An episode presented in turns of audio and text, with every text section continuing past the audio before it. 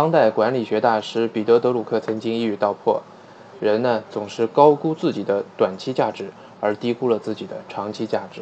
一开始我以为他讲的是盲目乐观，后来我发现人短期不可避免的会低估困难。